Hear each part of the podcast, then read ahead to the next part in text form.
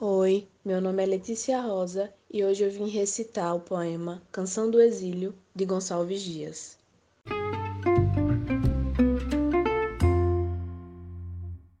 Minha terra tem palmeiras onde canta o sabiá. As aves que aqui gorjeiam não gorjeiam como lá.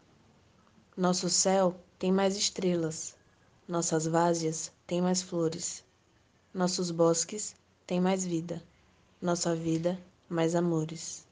Em cismar, sozinho à noite, mais prazer eu encontro lá. Minha terra tem palmeiras, onde canta o sabiá. Minha terra tem primores, que tais não encontro eu cá. Em cismar, sozinho à noite, mais prazer eu encontro lá. Minha terra tem palmeiras, onde canta o sabiá. Não permita a Deus que eu morra, sem que eu volte para lá, sem que desfrute os primores que não encontro por cá. Sei que ainda viste as palmeiras onde canta o sabiá.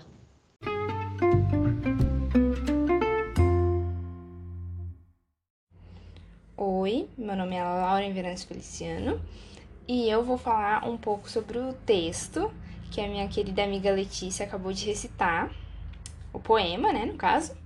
Ela acabou de recitar lindamente. Então, só que antes de fazer isso, eu quero contextualizar um pouco, que eu acho muito importante para entender o texto.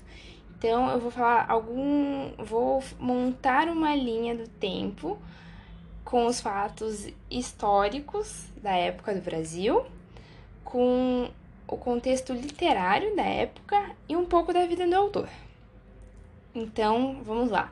Em 1822, a gente tem a proclamação da independência do Brasil, que foi feita por Dom Pedro I.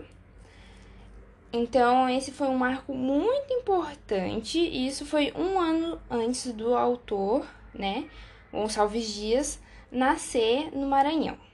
Quando o autor faz 13 anos, começa a primeira geração do romantismo que é feita em 1836 com a obra Suspiros Poéticos e Saudades do escritor Gonçalves de Guimarães. E essa primeira geração ela é batizada como a geração nacionalista ou indianista. Então, a gente tem nesse contexto muito forte a questão do nacionalismo em torno do autor e tudo mais. Então, já aí já dá para entender um pouco da obra, um pouco mais, ter uma, uma noção mais ampla. No entanto, com 15 anos, em 1838, o autor vai para Coimbra. Ele desembarca no porto de Coimbra com 15 anos, meu Deus do céu. Então, é, isso era muito comum entre as famílias afortunadas da época mandarem os seus filhos para Coimbra para fazer a faculdade, a universidade né, de Coimbra. No entanto, uma curiosidade bem vaga aqui, o Gonçalves Dias ele só, ele só realmente se matricula na faculdade dois anos depois, com 17 anos. Mas já com 20 anos, de idade, em 1843, ele escreve realmente a canção do exílio. Então, chegando aqui na parte exata onde o texto é criado, o poema é criado, nós temos o entendimento de por que o texto é tão nacionalista e a gente consegue ver também, entender esse sentimento do autor de que não é só o nacionalismo, é o sentimento de uma criança, né, que viajou para Coimbra, para Portugal, com 15 anos de idade, deixando o Brasil. Então, isso é bem importante e bem marcante na obra. Além disso, é mais fácil de entender quando o autor usa os elementos de lugar que é o aqui, que no caso ele se refere a Portugal, o lá ou minha terra, que é referente ao Brasil. Mais especificamente, Maranhão. E Maranhão tem como símbolo o sabiá da praia. E também é onde se encontra a mata de cocais, que é muito rica em espécies de palmeiras. Aí nós entendemos o na minha terra tem palmeiras onde canta o sabiá. É, as aves que aqui gorjeiam não gorjeiam como lá. Outro parênteses, outro, outra curiosidade até do texto é que ele não usa adjetivo de qualifica... adjetivos qualificativos no texto. Então a gente consegue se localizar geograficamente só com os, os advérbios de lá, cá e aqui no texto. Mas agora a pergunta que não quer calar.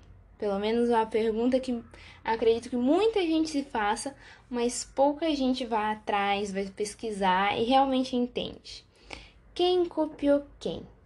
O poema copiou o hino nacional ou o hino nacional, que é uma cópia do poema. E a questão é muito curiosa. É, a canção, a canção do exílio, né, o poema, ela foi escrita em 1846. Oficialmente, se você colocar agora na internet, o Google vai te dizer que o hino nacional é de 1831. Porém, temos um parênteses bem grande aí. O hino nacional foi escrito, a letra foi escrita por os, os perdão, Osório Duque de Estrada, que nasceu em 29 de abril de 1870. E como é que isso acontece? A questão é que o hino ele foi escrito, a música do hino, ela foi escrita realmente em 31, foi escrita e oficializada em 31.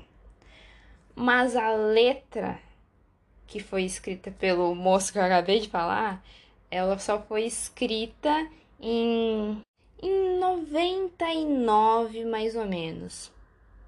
E foi oficializada em 1922. Então, quem copiou quem? A resposta é que realmente é, o hino copiou a poesia, a canção do exílio. Então é isso. Terminamos por aqui.